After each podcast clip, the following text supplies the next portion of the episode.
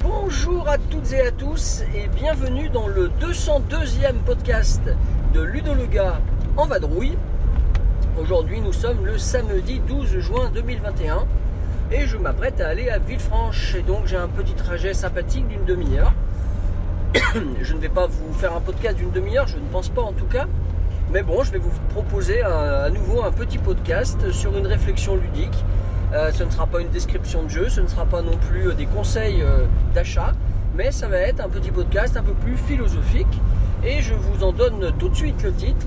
Ce podcast s'intitule Le jeu jeu et le jeu objet.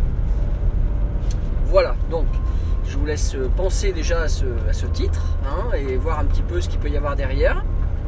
Il faut savoir que ça m'est venu d'un coup, hein, cette idée de faire ce podcast, il y a déjà un petit mois.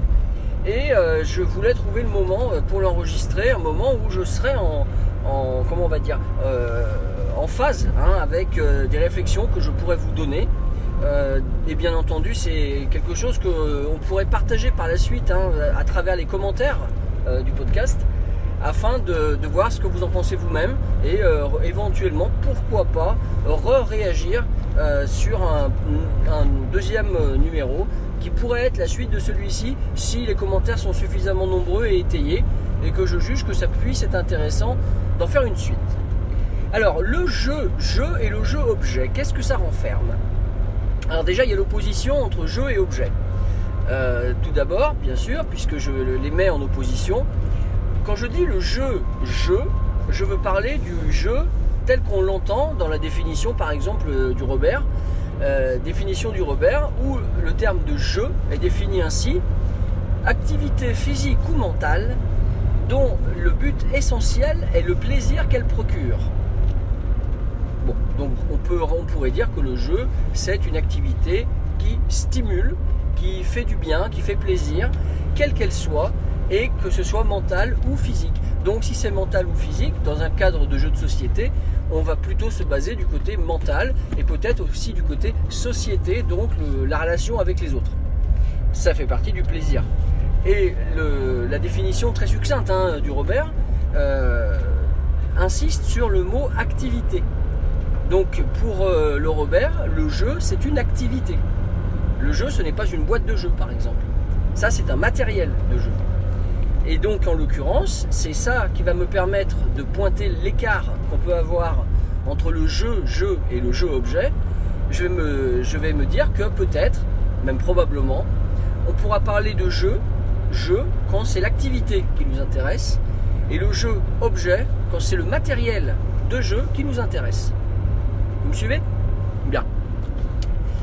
Alors, une fois que j'ai, une fois que j'ai dit ça, euh, donc évidemment, il est plus facile de parler du jeu objet quasiment que du jeu jeu. Le, jeu objet, si on se base sur le matériel, euh, il y a un côté un peu péjoratif dans ce titre, puisque le jeu objet laisserait entendre que le jeu n'est plus utilisé comme une activité, n'est plus considéré comme une activité. On pourrait dire que le jeu est considéré comme un matériel et donc, dans le cadre du jeu objet, c'est de ce qui, ce qui prime, c'est le matériel au détriment de l'activité. En tout cas, ce qu'on met en valeur quand on dit jeu objet, c'est vraiment le matériel proposé, c'est euh, le contenu des boîtes, c'est euh, les comment on va dire les, euh, les productions de- différentes d'un éditeur à l'autre. Tout ça, c'est vraiment le jeu objet. Et si on les oppose, en tout cas comme je me propose de le faire aujourd'hui, c'est tout simplement pour montrer que parfois le jeu euh, de société peut appartenir à l'une, à l'autre des, activi- des, termes, des catégories, mais peut aussi appartenir aux deux. Lorsque je veux parler par exemple euh, d'un jeu de société et euh, que je veux parler à la fois de l'activité et du matériel. Mais je vais aller plus loin. Dans le jeu objet, pour moi, il y a une notion un tout petit peu plus pernicieuse. C'est-à-dire que le jeu objet va primer sur le jeu, l'activité ludique. en effet, euh, dans le jeu objet, on va s'attacher au matériel, même si l'activité serait par exemple nullissime. Un mauvais jeu de société peut avoir un matériel exceptionnel et peut donc être un magnifique jeu objet et une activité donc jeu-jeu absolument euh, insipide. Euh, je pense à des jeux à base de dés, de progression de parcours sur un parcours par exemple, euh, sans aucune stratégie. l'activité donc serait réduite à quasiment rien et ce n'est pas du tout comme ça que j'entends l'activité jeu de société et le plaisir qu'elle procure, si je reviens à la définition. Donc le jeu objet dans ma tête, hein, c'est vraiment au-delà du matériel, c'est vraiment un jeu qui n'est considéré que pour ça. Alors je vais essayer d'expliquer un petit peu plus maintenant euh, au niveau donc euh, du jeu objet. Euh, attendez deux petites secondes. Je suis en voiture hein, évidemment, vous avez l'habitude. voilà, au niveau du, jeu, du jeu objet, on pourrait dire que la première chose que je voudrais souligner, c'est que dans le jeu objet, il y a souvent on, passe, on bascule souvent dans ce domaine lorsqu'on a un effet de gamme. Donne quelques exemples. Euh, la gamme Alea de euh, Ravensburger en grande boîte, ou même les boîtes plus petites, il y a ce qu'on appelle un effet de gamme, un effet collection, un effet bibliothèque, puisque les boîtes se rangent verticalement, qu'elles sont numérotées et que lorsque vous en avez un certain nombre, eh bien, vous pouvez être attiré par les autres boîtes de la collection. En l'occurrence, et c'est mon cas, euh, j'ai absolument toutes les boîtes de grand format de la collection Aléa. La plupart des jeux sont très bons, donc le jeu-jeu, parfait. Mais le problème, c'est qu'il y a quelques jeux parmi la collection qui sont vraiment pas top top quoi. Euh, par exemple, euh, je sais que moi je n'aime pas trop et même pas du tout le, le, jeu Chinatown, le numéro 2 je crois de la série. et bien ce jeu-là, malgré tout, je le conserve parce qu'il fait partie d'une gamme et que j'apprécie l'effet gamme. Euh, le jeu, euh, j'ai perdu le nom avec la, qui se passe dans les immeubles de New York, euh, une boîte bleue, ça doit être vers le numéro 6-7 là, 6 je crois, et eh bien celui-là c'est pareil, il n'est pas génial génial, mais je le conserve pour les mêmes raisons.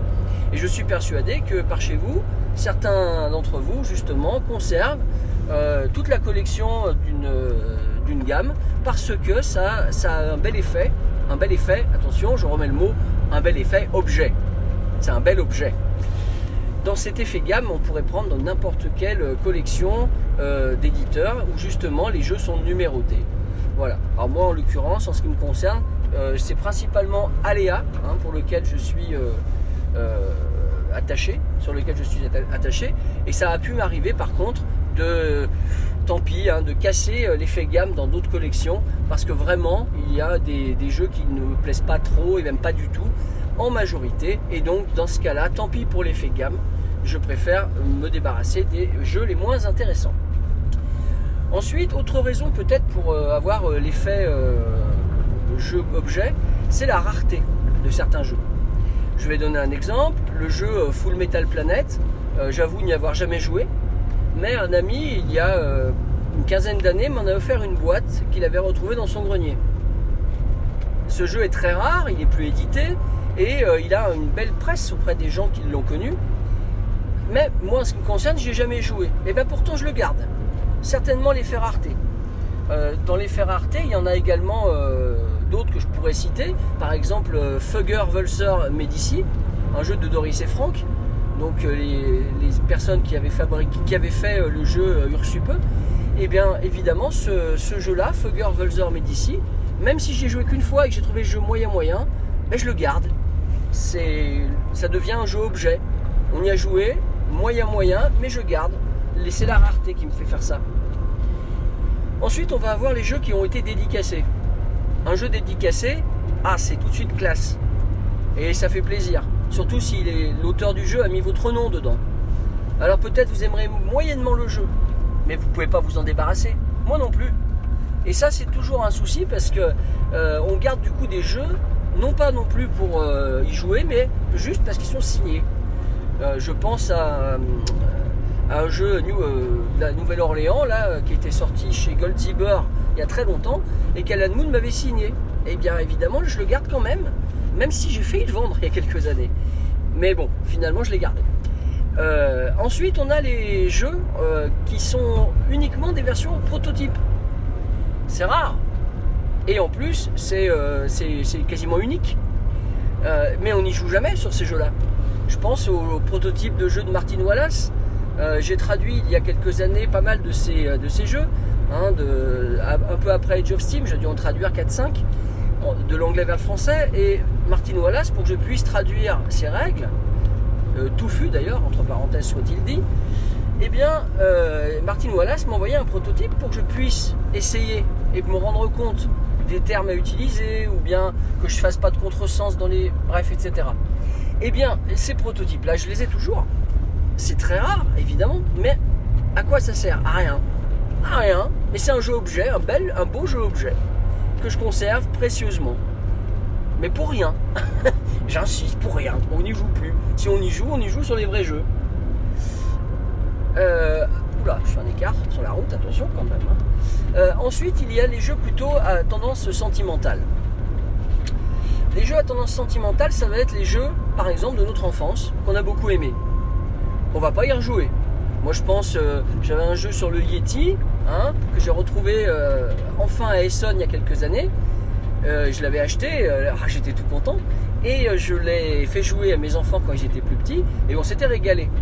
Mais maintenant, aujourd'hui, en 2021, je ne pense pas que je vais y rejouer, hein, ou alors avec mes petits-enfants si un jour j'en ai, vieux que je suis.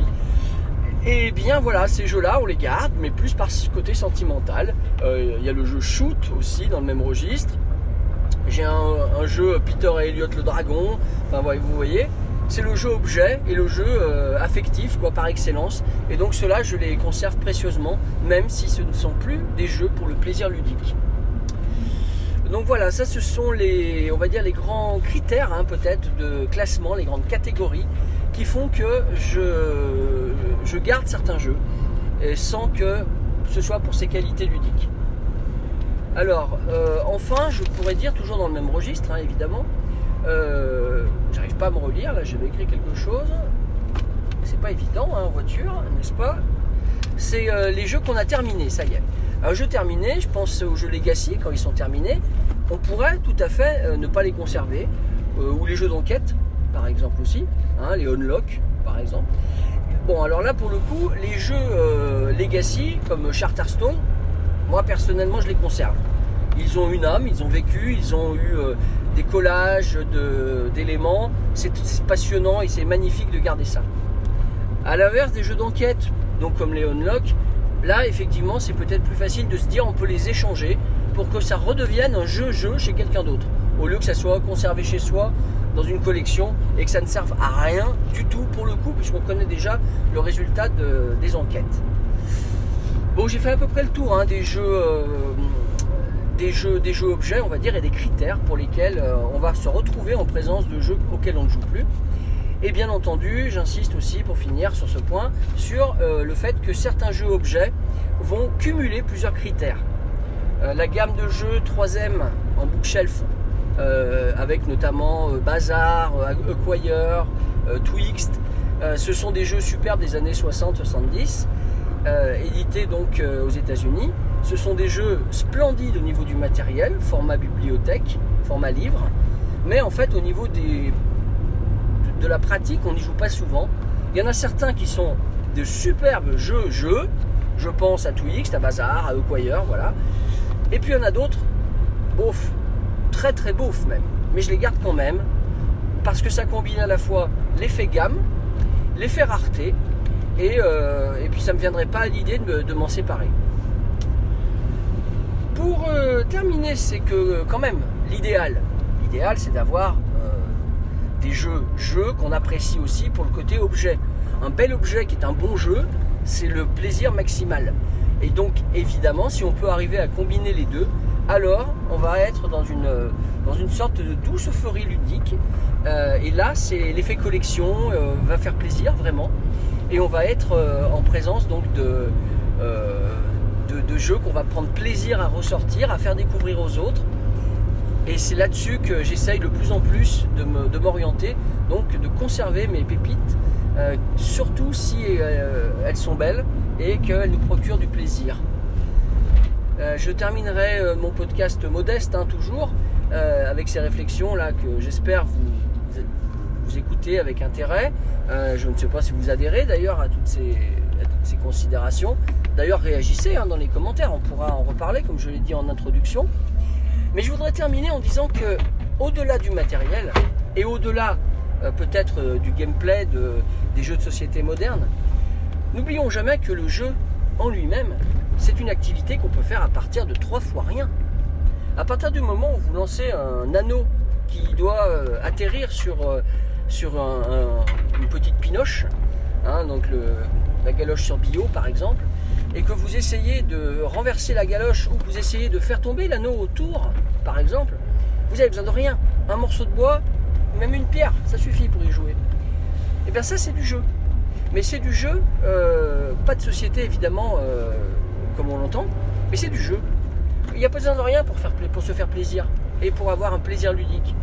Euh, tous les jeux d'extérieur, pratiquement, euh, on va dire, euh, se retrouvent dans cette, considération. Mais c'est également le cas des jeux à base de dés à six faces. Tout le monde a une série de dés chez lui. On peut faire plein de jeux différents avec des dés à six faces. De même qu'un jeu de, jeu de cartes, tout simplement. 52 de cartes. Qu'est-ce qu'on peut faire? Et bien plein de jeux différents. Et on n'a pas besoin de grand chose. Donc, on n'aura pas du tout le côté jeu objet là pour le coup, sauf si on a des dés euh, en diamant, en, or massif, euh, et des cartes euh, parcheminées, je ne sais pas, euh, et puis, avec donc de, la feuille d'or aussi, on ne sait pas. Certes, mais c'est le jeu dans son essence là. Voilà. Je voulais terminer là-dessus. J'espère que ce petit podcast, modeste, encore une fois, vous aura bien plu. Et puis, ben, je vous invite à réagir. Et puis, d'ici le prochain podcast, n'oubliez pas, hein, jouez bien.